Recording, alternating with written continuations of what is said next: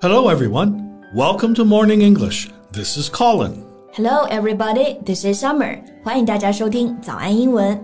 节目开始之前呢，先说一个小福利。 每周三，我们都会给粉丝免费送纸质版的英文原版书、英文原版杂志和早安周边。微信搜索“早安英文”，私信回复“抽奖”两个字，就可以参与我们的抽奖福利啦。这些奖品都是我们老师为大家精心挑选的，非常适合学习英语的学习材料，而且你花钱也很难买到。坚持读完一本原版书、杂志，或用好我们的周边，你的英语水平一定会再上一个台阶的。快去公众号抽奖吧，祝大家好运 ！Summer, have you gotten your COVID 19 vaccine yet? Not yet, but I've booked the first shot. I'm going to get that next Monday. 现在我们就是在全民接种这个新冠疫苗的时期嘛。我呢是下周去打第一针，不知道算不算晚啊？Ah, no, no, no, it's not too late. For me, it's just comforting to see people around me are getting vaccinated against COVID 19.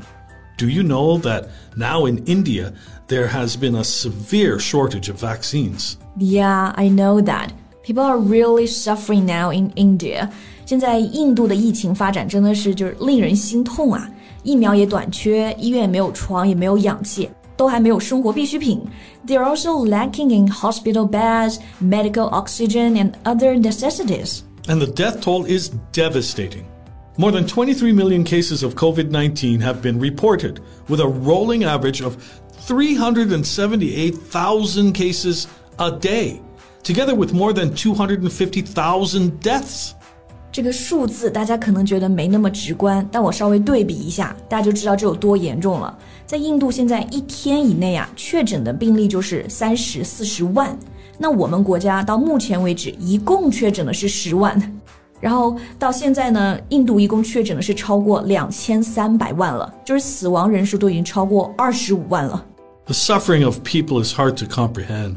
And not just in India, cases have also skyrocketed in countries around India, from Nepal in the north to Sri Lanka and the Maldives in the south. 对，那其实之前啊、嗯，我们 Cecilia 还有 Max 老师呢，都和大家聊过一次这个印度疫情的严重性了，对吧？那现在其实不只是印度啊，印度周边的亚洲国家同样也是陷入了危机，所以我们今天就一起来看看在这些地方情况是怎么样的。Okay, let's talk about that today. Alright, so you've mentioned several countries where the pandemic worsens. 这些国家疫情都很严重，对吧？Nepal, 尼泊尔, Sri Lanka, 斯里兰卡 and Maldives, 马尔代夫. Any other countries? Yeah, it's not just India's neighbors. Further away in Southeast Asia, infections are also surging in Thailand, uh, Cambodia, and Indonesia. 泰国、柬埔寨和印度尼西亚感染数量都是激增。那正好这里啊，我们来讲讲如何来描述这种数据的增长。Because I know that many students have trouble describing the trend. We can talk about that. Sure. Uh, and the first good word to use is surge. Something surges means it increases suddenly. Right. Surge 就是急速上升、激增这个意思。比如我们说泰国的感染就是最近就是激增了。Infections are surging in Thailand. You know, Thailand kept its infection numbers low in 2020 thanks to successful containment measures. But this year it is struggling to curb a third wave of infections. 大家记得去年一月吗？国外第一个报道的新冠案例就是在泰国，然后去年一整年他们控制都挺好的，那今年就是放松了警惕，而且呢也没有打疫苗。Alright，那我们说它去年的数量低，Colin 说的就是 keep the infection numbers low. It's very direct. Yeah, to keep the numbers low or keep the numbers high, like the US is keeping their infection cases high. Right, I see. Alright, another word people often use is skyrocket. Yeah. Mm, a rocket can move up at breakneck speed. So if the number skyrockets, it increases quickly to a very high level. 像坐上火箭一样，这个数字激增就可以用到这个词 skyrocket。 For example, cases have also skyrocketed in Sri Lanka. Sri Lanka has experienced a steep spike in coronavirus cases since mid April. 斯里兰卡呢是从四月中旬开始，这个感染数就飙增的。这里又有一种表达方式啊，experience a steep spike。spike 本身意思是尖刺， 那个专业跑步那种钉鞋也是有这个 spike。所以如果数据中出现一个 spike，就是猛增的意思了 ，a steep spike。Here it is used as a noun. Right, and it can also be used as a verb. In Sri Lanka, infections started to spike soon after a nationwide celebration. General public complacency and slow government action have caused the cases to spike. 这些国家疫情严重啊，两个很重要的原因，一个就是 public complacency，民众的自满，还有这个 slow government action，政府行动也缓慢。 就全国人民一起过了个节，这个感染数量就上来了。Okay, so what would they do? Well, the lockdown has been expanded, the border is sealed, and the president said the only answer to the spiraling outbreak is vaccination. Spiraling outbreak? Well, spiral also means to increase rapidly.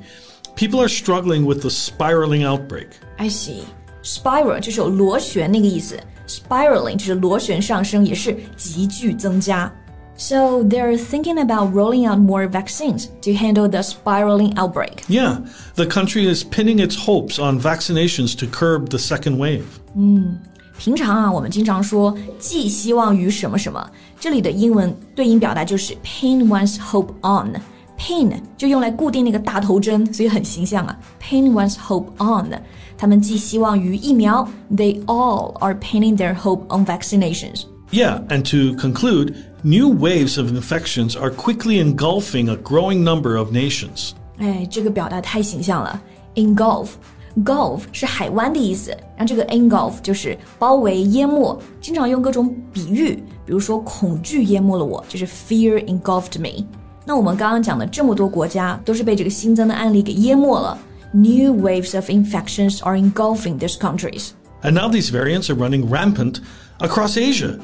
So they need to act now and they need to act fast. No doubt，大家应该也都知道，现在病毒是有变体的，对吧？而且在亚洲是肆虐。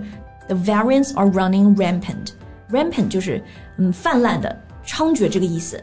那各个国家，我觉得尤其是印度，都需要快速的反应，然后积极呢防控疫情。 After all, this virus has no respect for borders. Right，病毒无国界。也希望这次灾难呢能早日结束。 Thanks for listening, everyone.